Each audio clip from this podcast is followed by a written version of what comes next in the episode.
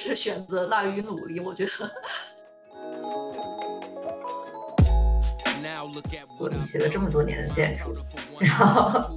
呃，沉沉没成本如此之高，你还要去转的话，你不觉得可惜吗？我当时拿到这个 UX 的 full time job 的时候，当时特别兴奋，因为我觉得真的是，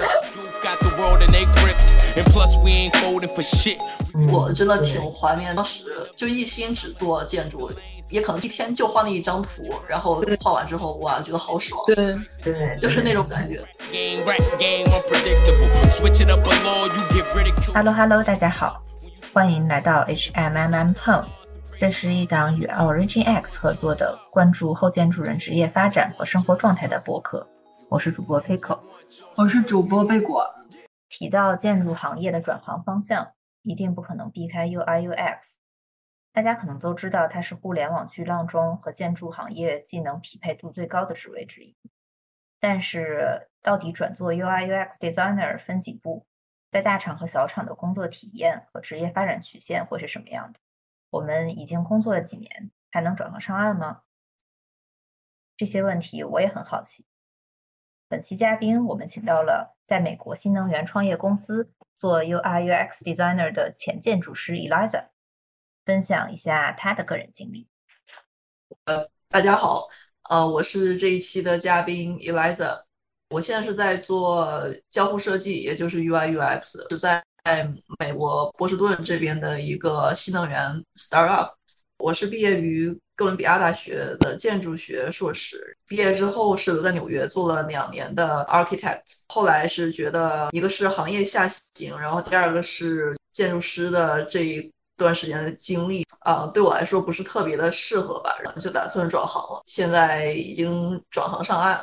像 UI、UX 这种，大家其实在国内大部分会去大厂，就是大厂可能大家对这个职位的想象还是比较具象的，然后又觉得比较大厂比较稳定。但据我了解，除了大厂，还有很多像你去的这种新能源产行业呀，或者是其他行业的公司也招 UI、UX 这种职位。嗯，你觉得像这两种方向的公司，他们之间包括工作状态啊、工作内容有什么区别？我我有一些朋友，他是一毕业就去了大厂，然后像 Google 啊，然后 Meta 这样的大公司，然后从 intern 然后到 junior。designer，然后再 senior，就是一步一步爬梯子这样往上爬的。然后你在大厂的话，它的分工是非常的细致的、明细化的啊，就可能你一个项目一个项目它有很多个 designer，然后你每一个 designer 它会有非常 specifically 细致的设计的需求，然后你每天做什么都是非常明确的。在大厂，你会跟不同的部门，就是你同一个项目，你会因为影响到不同部门的 stakeholder 嘛，然后你可能会大部分时间都是在跟其他部门的同事合作、开会、协商。这样子就可能百分之六七十的时间是在开会，可能只有百分之二十时间是在自己做 design。对，而你作为一个 junior designer，你在大厂的话，就一般来说是一个有有一个 senior designer 去带你，然后他给你任务，然后你作为 junior，你可能最开始你不会有一个特别大的 scope，你可能就是设计一个，比如说 login page 或者是一个 dashboard，就是你设计某一个页面的某一个 feature。就这样的，会有一些比较明确，但是逻辑上不是很复杂的一些任务。如果是作为 junior 进大厂的话，其实有很多学习资源的，因为因为大厂它整个体系比较成熟嘛。你比如说你要找 mentor，你要你要别人带你，帮助你怎么去成长，然后包括你了解整个行业怎么样运作的，它会有丰富的资源。大厂中国人也多嘛，就是交朋友什么的也挺容易的。其实，在 startup 你。不会像大厂那样，就是你会有特别多的组来找你，你就你就是一个组，你就一个 design team，你的同事特别的固定。像我的 design，我的 digital team 的话，就是我的 manager 有三个 backend engineer，然后一个 front end，然后还有一个 cyber security，然后还有一个做 sales，对，然后。嗯，我们公司其他的组像做 supply chain management，就非常的能跟能能源方向有关的那些 mechanical engineer 啥的，因为因为因为你需要去 negotiate 的人人比较少嘛，所以沟通成本比较低。你你只要跟他们混熟了，其实对都还挺就合作起来挺容易的，然后人也挺友好的。而且我是一个我是。我们公司唯一一个 designer 嘛，所以我的在设计方面的决策权是比重还是比较大的，就比较有话语权。嗯，整个流程就是整个 workflow 是效率很高的。啊，对，所以像我的话，大概就百分之三四十的时间是开会吧，剩下时间就是自己独立的做设计。明白。对，然后其实有时候也会摸摸鱼啊，然后放松一下。我有个我有个问题，就是你像比如说，如果没有一个 senior 在上面的话，有时候你做东西，你是拿就是完全是按照自己的标准，你去制定一个自己的标准，然后去达成这个东西。但是如果有 senior，他可能会提高这个标准，或者用他从业多年的经历，你会不会很有点担心，说自己学不到就是 senior 的那一些知识和他的一些工作习惯也好啊，然后设计能力也好，这些你会有这种担心吗？哦，一开始也会担心，就是因为我是我一开始。进这公司的时候，其他人都不是 design background 的，然后我跟他们聊这个什么 color code，什么呃各种 visual effect，他们也不懂。我我当时就是因为我们这个软件是跟行业有关嘛，我会问我的 manager，就他们之前，因为他们是做过几十年的这种嗯这种新能源行业的 industry，就他们之前用过很多别的软件，所以我就会问他们，就你们之前用过的，你觉得不错的。那些软件有哪些？然后他们怎么设计的？你觉得你为为什么别人做这个做得好？嗯嗯，对自己会去做大量的 research，会去各种其他嗯 similar 的一些行业，比如说呃做 solar 做 solar panel 的，或者是做啊电池的，就他们也会有正在用的一些软件，然后会去网上去。去他们的 Twitter 官呃 Twitter 或者是官网，或者是他们也经常有 YouTube 的一些 demo 会会 po 在上面，然后我就会去 research 到处到处看看，就是哎，就别人别人这么这个软件这么设计，到底是呃，因为他们这个软件做了很多年，就肯定这么设计是有它的它道理在的嘛，所以就呃从模仿开始，从 reference 开始，所以其实。是完全有足够的资源让你就把这个设计做好。对，我觉得，嗯，一个是就是要你自己要学会去到处找资源，然后第二个是因为这个还是一个就是你你设计出来还是给用户用的嘛。然后那我是会去跟我们部门其他不同部门的同事聊，因为我们同事也是。其中 user 的一部分，就是除了我们对外，我们会做一些对外的一些 application 以外，对内也会有一些呃那些功能。就是早期的阶段的话，我们会就是 schedule 一些啊 user interview，就是内的 internal meeting，然后看他们就是他们用起来你觉得顺不顺畅，然后哪里需要改，然后需要加什么，就就非常的直，非常的直接。其实感觉跟建筑不太一样一点。点就是你的公司里的人都是你的客户，其实是这样的。对对对，是的。我觉得就是我，我觉得建筑当时总是有个心态，就觉得啊，自己还是个 junior，就觉得什么都应该听别人的意见，然后什么都应该就是听我 senior 的，然后他说什么我就做什么。但是，嗯，US 在那儿就完全不是。你虽然是一个 junior 进去的，但是别人会觉得，别人会 assume 你就是一个专业，你足够专业的人，然后。你要有自己的想法，你要用自己的，哪怕你经验不是很多，但是你你把你自己的想法说出来，然后你如果不对，别人会去，别人会去更正你。嗯，明白。像我是我们公司唯一的一个。交互设计师，我被招进去不是会被当做一个 new grad，然后会有人一步一步带你，他不是这样的。就我当时最大的一个感触，就刚进去的前几周，manager 他发了一堆 document，跟新能源行业有关的，跟 supply chain 行业有关的，就各种各种 terminology，就是各种完全不熟的一些词，而且很多都是缩写。我当时开组会的时候，我们那个大老板他就经常一一一一句话能蹦出好几个，就是那种缩写词，我一个字都听不懂。然后我当时就是对，真的特别 struggle。对，对我从一个建筑跳到新能源，就其实跨度很大，而且这两者其实完全没有任何关系的。嗯，对，比如说有些仪器，它的仪器的名称，比如说 compressor，然后 storage，呃 trailer 就是这样的词，还有一些呃比如说跟金融相关的词。对，就是各种各种专业词汇。我第一次接触这些，就都特别 struggle，就自己各种 Google，然后就问我的 man。这个时期我大概过了大概两三个月吧，真的是一个很需要很锻炼人，很适很需要一个快速适应的这么一个状态。嗯，但是我我过了那段时间之后，我觉得嗯，就逐渐开始上手了。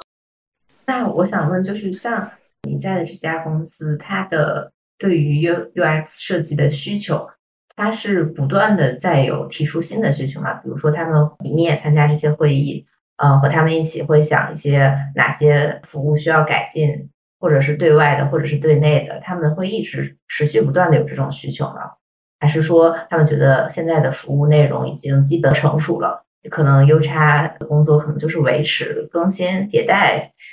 嗯，现在我们还早，就是还还在很早期阶段，我们公司才二一年才刚刚。成立的，然后现在还是在一个不断提需求，然后不断的想要开拓市场这么一个阶段。基本上每个 design sprint，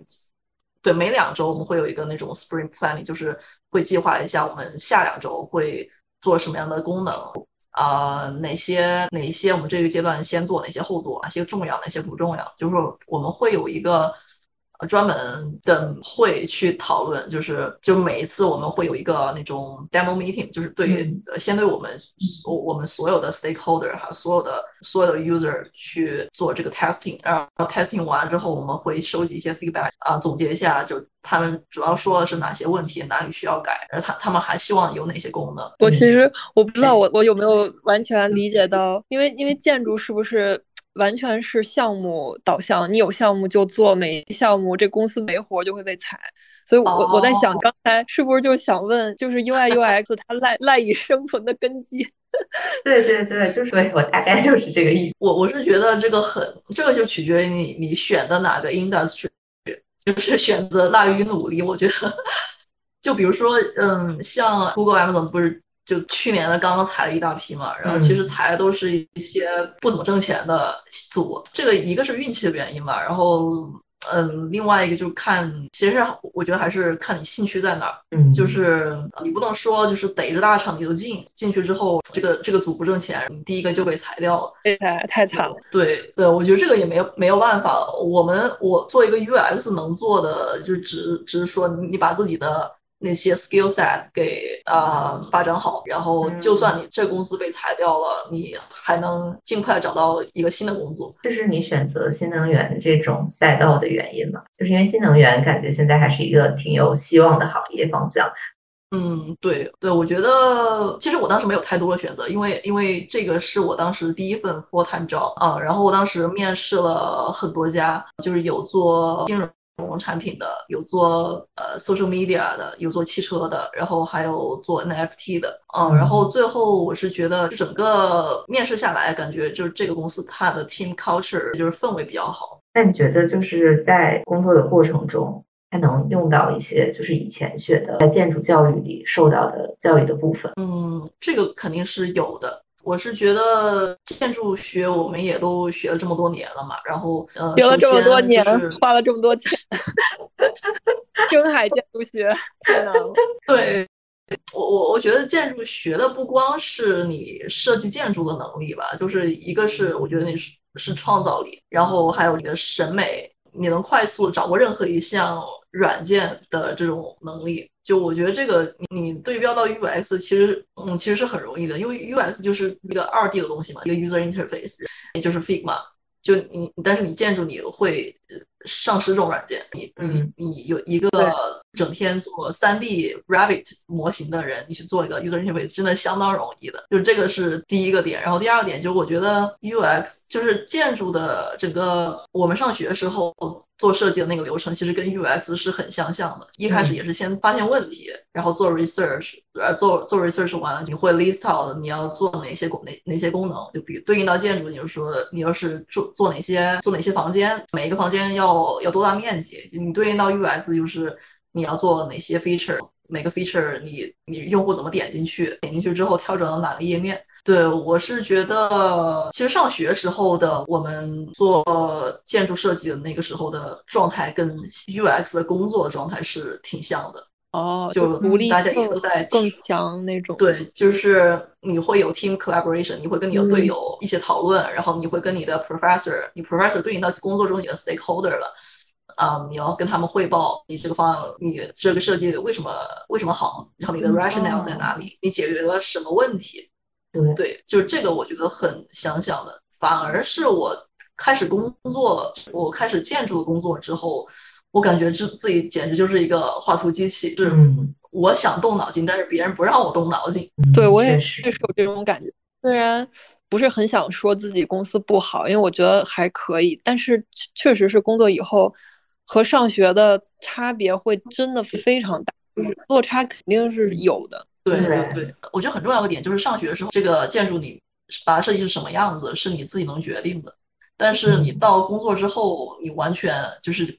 只能甲方说什么就是什么。对，我也感就是，而且其实我觉得学建筑特别大的一个快感，我至少对于我自己而言是，是你完全创造出属于你自己东西之后，能获得一种自我满足。但是工作之后呢，嗯，你会去说服自己，我只是做这份工，然后我只是打工，我只是满满足别人的想象。就是满足别人幻想出来的、想象出来的或者期待的东西，但是，一旦说服自己去接受这个事情之后，就很难再有满足感。对，我觉得就是特别是对刚毕业的 junior level 的设计师，就特别有这种感觉。其实我很好奇有一件事，因为我在最近在社交网站上，一方面是会刷到很多人在聊转行，然后一方面呢，我还是能刷到一些建筑师他在。他在鼓励，也不说鼓励吧，他在讲他在这个行业里过得还不错，然后嗯，就怎样怎样，然后底下就是一帮 人，就是可能就是反反驳他吧，或者怎么样？你怎么看待这些过得还不错的人？就是他们是不是因为？入局入局比较早，然后确实挣到比较多的钱了。我感觉是的吧？还是真的？还是真的说存在这个世界上存在一个特别特别好的公司和事务所，让他觉得很很自我实现、自我满足？我有一个朋友，就是就还不是比我们大很多，他工作早，然后他是一六年的时候本科毕业进的，然后当时 new grad 一个月有五千刀哦，呃，税后现金。第一年，嗯，第一年加班费是一点五倍，就是比正常工作一点五倍。对，我偷偷的在这里按计算器。对，但是后来因为签证问题嘛，就没留下来，就回国了。对，我记得我当时一九年的时候，就是五五万五，就纽约五万五。嗯，差不多。我真的很好奇，就是怎么可以做到自洽？就如果。我我觉得可能真的不是所有人都能转得了行，对的，嗯，怎么能自洽也是个感觉是个问题。因为我前两天还在跟朋友聊，就是转行嘛，然后我的朋友就讲说，你学了这么多年的建筑，嗯，沉沉没成本如此之高，你还要去转的话，你不觉得可惜吗？对我也是有这个，就是如果你全部抛弃这些东西，转到另外一个行业。虽然说我们现实中确实获得了更好的收益，我们不用加班了，工作时间更少了，赚的更多了，但是内心多少是有一点觉得可惜的。我不知道你，我不知道以李李莱萨，你当时转的时候心里有没有多少一点可惜或者留恋，还是说就决绝的转头再也不回去了？我感觉我当时拿到这个 UX 的 full time job 的时候，当时特别兴奋，因为觉得真的是 给了没有见过这么高的 offer。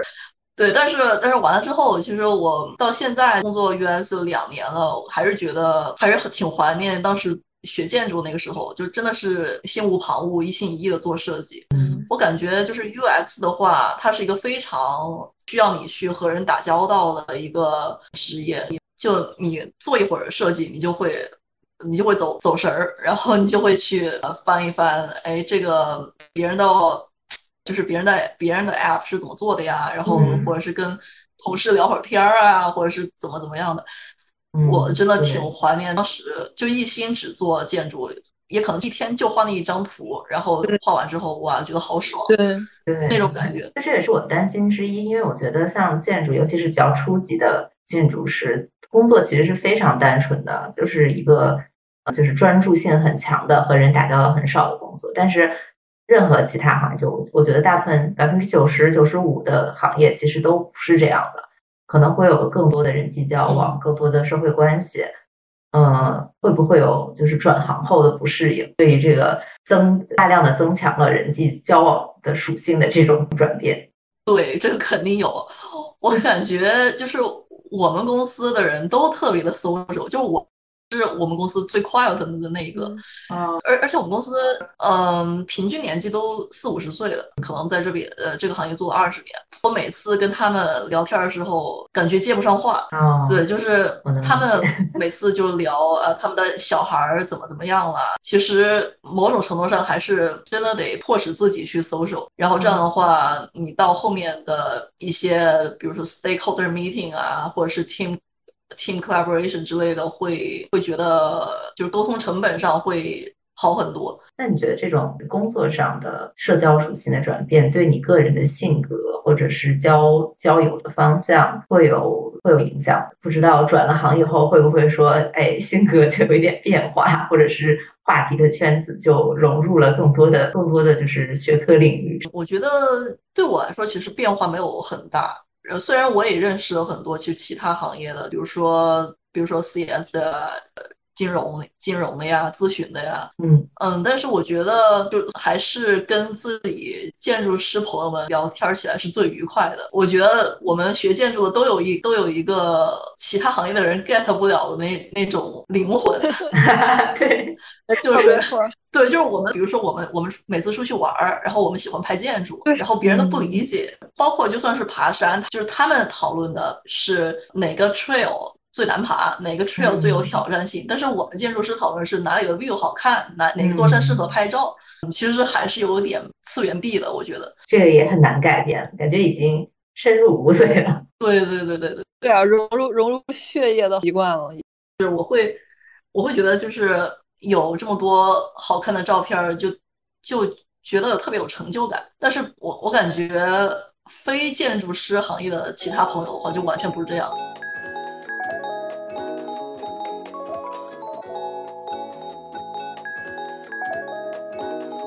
让我们来讲一讲你实际上转行的准备到成功，大概花了多长时间？经历了一些什么样的过程吧？我准备准备学习和找工作，其实花了一整年吧。然后我其实最开始报了一个求职类的 boot camp，是湾区硅谷的那一波人成立的组织的。然后我当时也是在在知乎上看到了他们就。对这个机构评价就还不错嘛，然后当时就报了。当时找了好几家，我我选这一家，其实因为我当时是白天还是在上班的，嗯，就不可能全职准备嘛，只有晚上九点钟之后是有时间的。这个培训班它是，嗯，纽约时间十点到十二点，这个时间就对我来说刚刚好，嗯，所以就就当时那个 schedule 就整个二十四小时轮转，每天早上。九点钟起来，九九点钟起来去上班，上到晚上就就正常时间的话是七八点多下班吧，然后八点下班，然后九点回到家，然后要自己做个饭吃个饭，然后十点钟上课上到十二点，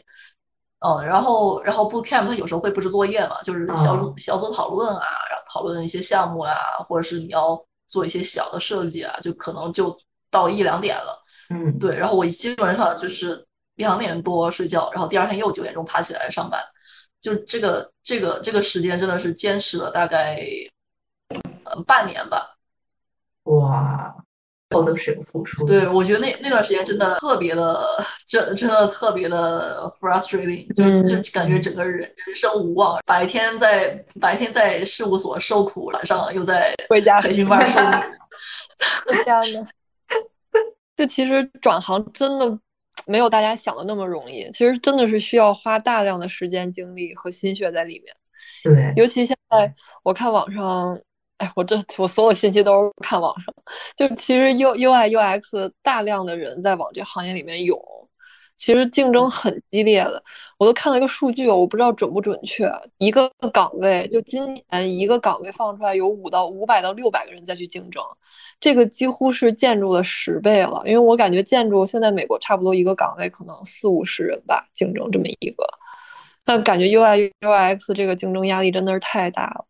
就主要是 junior 这个。嗯，对对对对对，我感觉这两年好像 UX 真的是超级超级的火爆，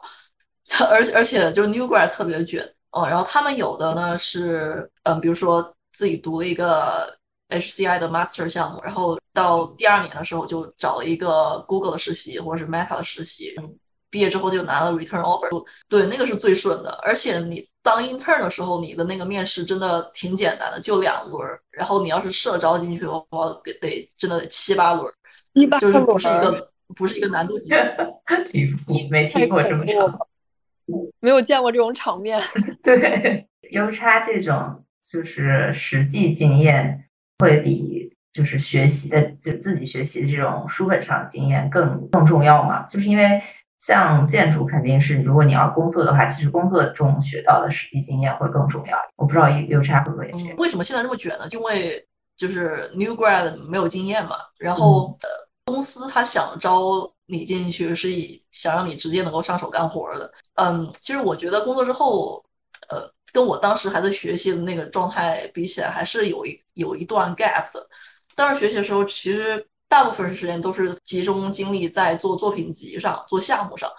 但是你工作之后，你不光是在在项目本身，在设计本身，而是你要去跟很多 team 去沟通。比如说，你跟你你跟程序员你怎么你怎么去对接呢？你跟你跟你的 product manager 怎么对接？还有你跟你的客户怎么对接？就是这些东西其实还是得看经验的。嗯，对，就是这个是我工作之后才发现的。那那你就是在这份工作正式工作之前，其实是有实习过的。其实也不算，就是我在那个 Angelis 上面，就是海投的那些小 startup，就做了两三个这样的工作吧，就感觉还是就是我当时做 intern 的那个时期的经验，跟我正式工作还是有一定区别的。对，因为因为你在 intern 的时候，那个公司其实不成熟，因为因为它是有对，因为它是很早期的公司，它也没有很充足资金链，所以就是比如说在 engineer 还有 PM 就是其就是其他角色这种配置上，可能就一个人就一个一个 backend。哎，那你当时也是全职建筑师，然后同时兼职 UI UX 这样？对，因为我是当时 OPT 嘛，那只能必须得有工作的，所以就我是利用就周六周天，然后还有下班之后时间，就给他们做一份设计出来，就其实也不用你就是上班时间跟他们沟通什么的这些。对对对，会每周跟你呃 meet up 一次。嗯，哎，我有很很好奇的问题，就是当你比如说上现在上岸之后，然后。后又从事了一段时间这个工作，然后以你现在的经验和能力，你再去看当时的嗯 boot camp 的那些教学，你觉得你觉得是足够好的吗？就是足够让你学到东西的吗？我觉得还是很有帮助的。我自己感觉钱没白花。他们那个 boot camp 其实是相当于在几个月之内把你读 HCI Master 的两年的所有知识都融合起来。集中到一起去了，浓缩成几个月的一个一个课程，而且它而而且培训班它是其实是比较就很实际嘛，就是为了就是找工作，所以老师讲的东西都是跟实际工作相关的。但是因为所有人就做项目都是一样的，对，呃，所以就是我我那批当时找工作的话，就可能几十个人都在做同都都是在做什么。汽车汽车的 screen 啊，或者是或者是星巴克的那个 A P P 的改造。那我想问一下，就是因为嗯，在建筑行业，其实我觉得老老年人是很少的，是在中国吧，起码可能五十岁的建筑师到底去哪了？五十岁以上的人后来都干什么了？嗯，可能我们能见到的大部分是去做老板，然后其他的可能会转去一些相关的行业做顾问咨询。就利用他这么多年经验的知识，然后做一些相关的事情。那我想知道，像 UX designer，他们五十岁以后会有一个什么样的状态？还是说现在还没有五十岁？现在还没有五十岁的 UX。OK，有四十行的对，和互联网的区别。不过我我感觉像湾区那边很多。做到三十多、四十多的 UX designer 已经很薪资已经非常很可观了。可能就他们除了自己的主业之外，还有副业，比如说带一下作品集，可能一年也能有四十来万，四十来万美金了。就到那个时候，就我感觉他们也不会 care 自己做什么了。嗯，其实这个做到后面，当你的行业经验积累的越来越多之后，你就知道你自己的你自身在这个行业的优势是在哪儿，你适合做什么，不适合做什么。对，然后你到时候你再会去决定你往哪个方向发展。我就一直好奇一个问题，就是做 UI UX 出去做这种 design agency 是不是门槛儿要比建筑单干要低很多？因为我感觉建筑单干真的要解决的问题太复杂了。对，我觉得这个 design agency 没有那么复杂，而且怎么说呢，就是它也它也不需要你去做 construction 这种呃非常。technical 的东西，嗯，就只只要是你能接到，你能接到活儿，然后你就可以继续干下去。对，但是当然，你接什么样，就你你接什么样 scope 的这个这个项目，还是还是取决于你你在这个行业有没有影响力了。嗯，哎，你有没有考虑过这个行业在国内，就万一如果之后想回国，可能有什么样的发展？呃，我其实目前不太想回国工作，国内真的，哎呀，太可怕了，就压力太大了。对，所以，我我是想，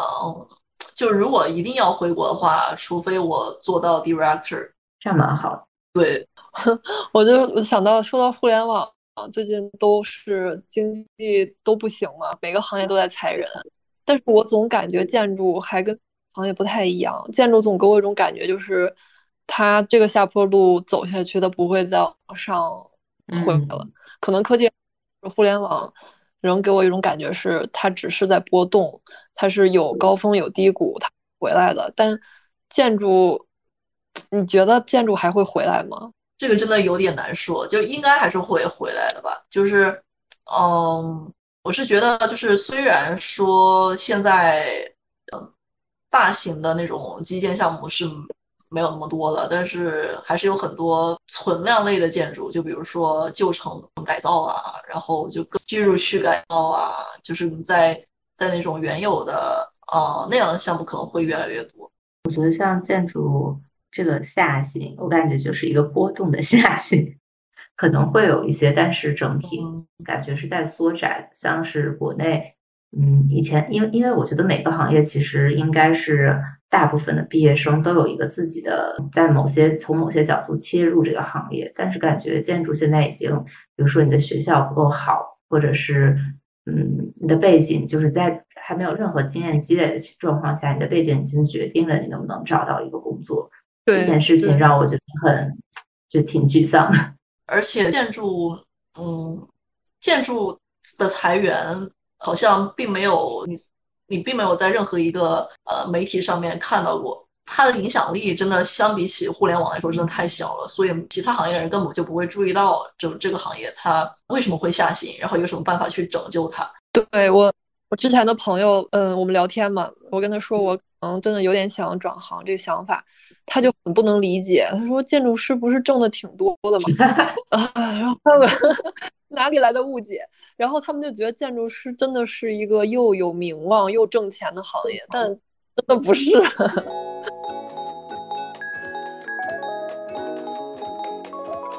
哎，那我想问艾拉塞，你你就是转行的时候有没有遇到过哪些坑？就是可以提醒我们这些正要转行的人的？对我踩过坑还挺多的，就是首先不要花太多时间在作品集上。就这个 UX 跟建筑是不一样的嘛，就是因为建筑的话，我们就不管你是申请学校还是申请工作，你都要把自己的 portfolio 你做的特别的精美，挑不出一点瑕疵的那种。但是 UX 我就不是这样的，就可能人家面试官首先看的不是你的界面设计的标不标准，嗯，但是他会看你整个逻辑是不是合理的，你整个设计思路是。是不是就是符合这个行业标准的？对，嗯还要看你的整个 design thinking 的 skill，就是你是怎么样从从发掘问题、解决问题到发掘问题、提出问题到解决问题这么一个过程的。然后再看你是你你作品集当中还是得体现你怎么样跟其他的 teammate 去合作，然后你嗯你为什么要去做 iteration，然后你这个 iteration 的呃这个点是你为什么要这么改？嗯对他面试官更更更希望看到你啊、他希望你把你招进去一个可以上手去干活，然后可以很好的跟融入到融入到他们的 team，然后跟他们 team 能够呃很好的衔接的这样一个 designer。嗯对，这个是这个这个是第一个很重要的坑吧。嗯呃，我是觉得，就比如说你呃做第一版，就不要不要超过两三周了。就嗯你做一个你你做一个非常简单的 website，放三个项目吧，你放几个最主要的主要的那些 UI，还有你整个就是设计设计过程啊什么的，你基本上你就是怎么说呢？你你基本上你能你你整个逻辑写清楚了就够了，然后你拿这个版本去再去再去投面试，然后你投面试你你肯定也不用就是说一开始投你最想去的公司，嗯嗯，你你还是得就是把你想去的公司分为三六九等，就是你最想去的，你你最想去的公司你放最后，你最开始你把你最不想去的公司你放在前面去练手，你去你去投，面试官他会给你一些 feedback。你最开始你你挂了几轮儿或者甚至几十轮儿都没有关系的，因为那是你还在还在还在摸索的一个阶段嘛。然后你还会根据面试官给你的 feedback 去改你的作品集，跟你的那个 resume。对这些这些东西，就是你等你等你嗯积累到一定程度之后，然后你再去再去投那些第二想进的公司，那种你、就那种公司，你人家给你 offer，你可以去，人家人家不给你 offer 也无所谓，就那就那样子的公司，等到自己有一个非常好的状态，就别人问你，你能对答如流，你所有各方面的状态调整到最好的时候，你再去申你最想去的那个公司。把面试官当陪练。对对对对对，就是你要会反向利用人家的资源，与其说你在网上找各种 mentor，你还不如就找真正的面面试官来帮你陪练呢，那免费的就、呃对我觉得这个还是呃非常的有用。嗯。那我想问，就是你刚才说作品集不要就是非常注重这个图面表达，或者是内容多不多。那其实，然后然后你又讲到说，New Grad 现在找工作变得非常卷。那我想知道他们是在哪些方面卷的？他们是卷在了有用的方面吗？呃，我觉得卷就一个方面是，就有有有的有的是真的是在卷 visual，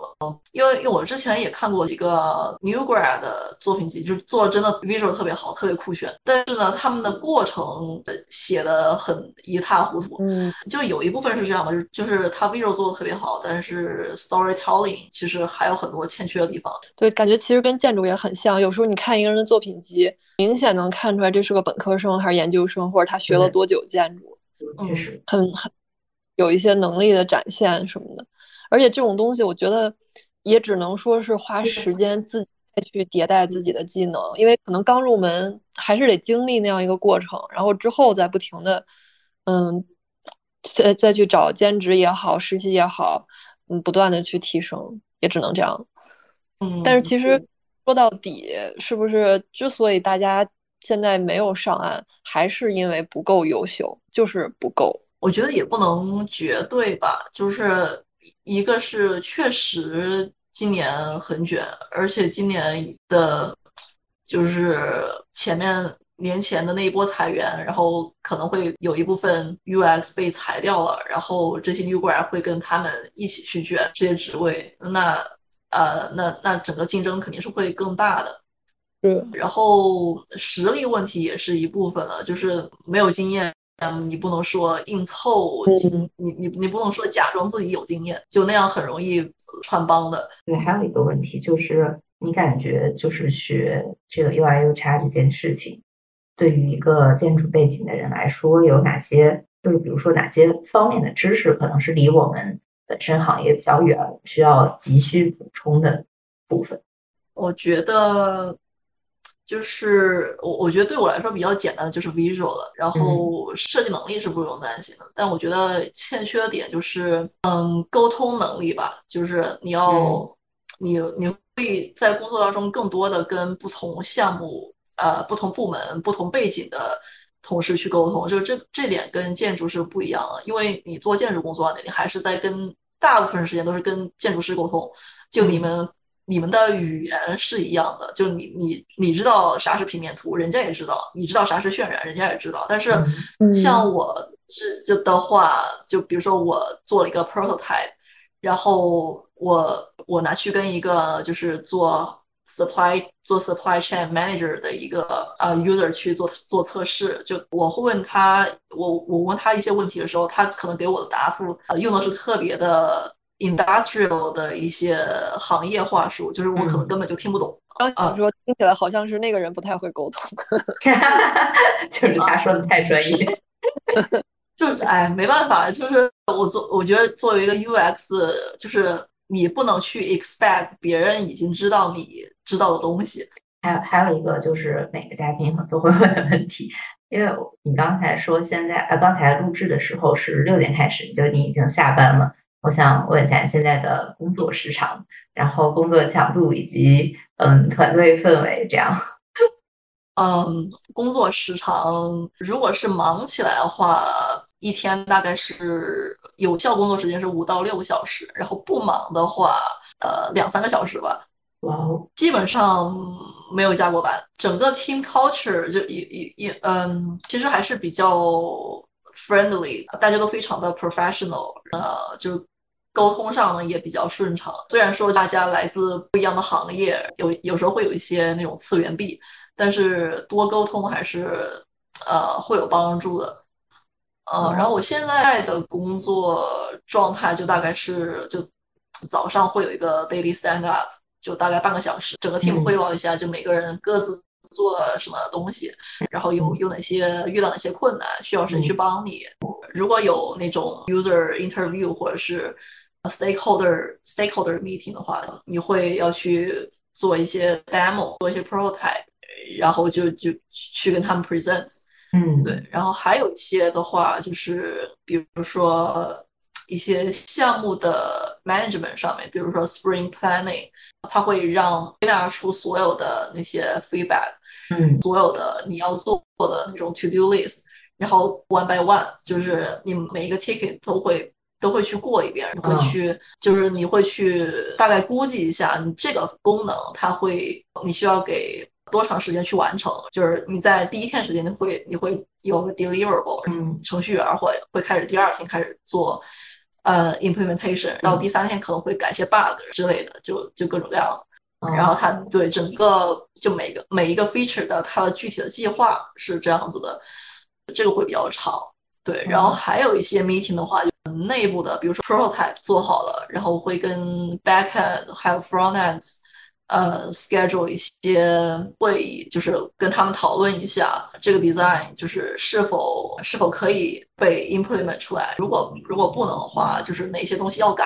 另外一个就是你们公司现在规模有多大？就是你刚讲到你的团队是有各种背景的人我们的。就是各个工种可能有一些一两个人，然后组成一个小 team。那你整个公司的规模？我整个公司有六十多个，就是我们公司是波士顿和德国都有 location 的。波士顿这边大概有四十多个吧，德国那边有二十多个吧。但是现在还是德国那边还是还在扩招，还在招新的呃新的成员。你方便讲小小的讲一下你？实际工作中做到了一个，比如说满足了什么样需求的，然后怎么样通过这个软件的设计来回应这些需求，然后最后又得到了怎么样的 feedback 这样的一个过程。嗯嗯，OK，就是，嗯，我想想，就比如说我现在，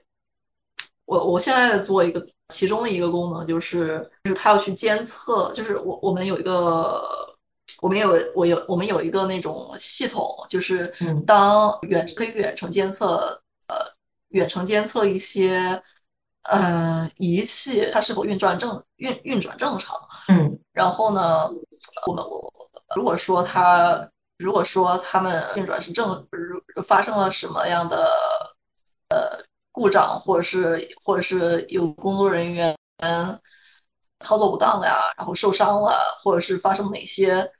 嗯 safety incident，我们会去就是呃有一个 AI 去自动去监测他们的这个仪器发生故障的这个这个时间点。然后会去自动去 send the notification，然后到这个这个 manager 他的界面，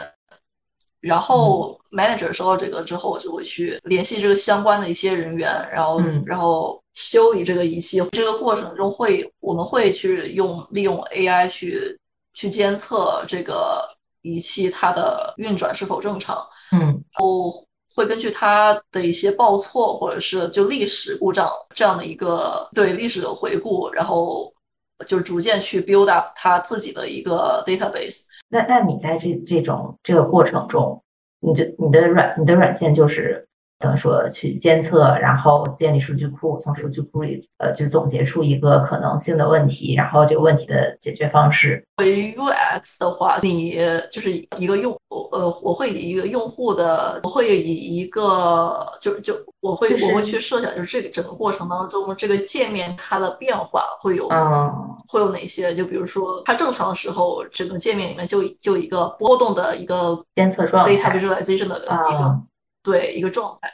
然后如果是他有哪里出现了问题，那可能就是他会有一个 notification。那么这个 notification 出现在哪儿，会引起这个工作人员最大的，会吸引这个人最大的注意力。这套监测流程其实是这个企业已经存在的，然后你的工作把这个软件让它变得更好用，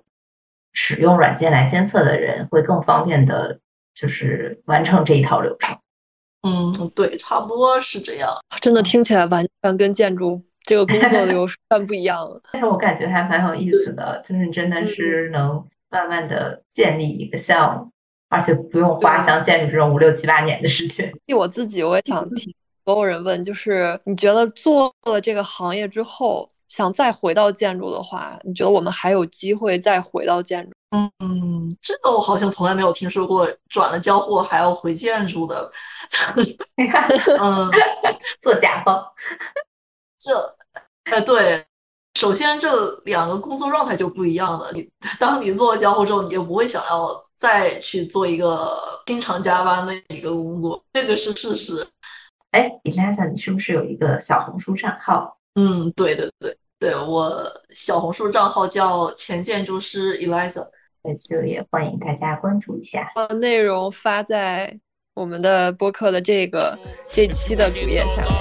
大家都可以找到。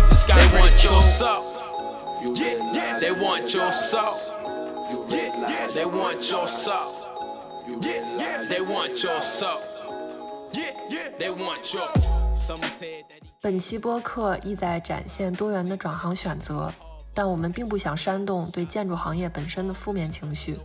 也不鼓吹对任何行业的盲目推崇。我们希望通过呈现不同后建筑师的生活状态，让大家知道，对于在职业道路上的迷茫和焦虑这件事儿，我们都一样。请大家理性收听，谨慎选择。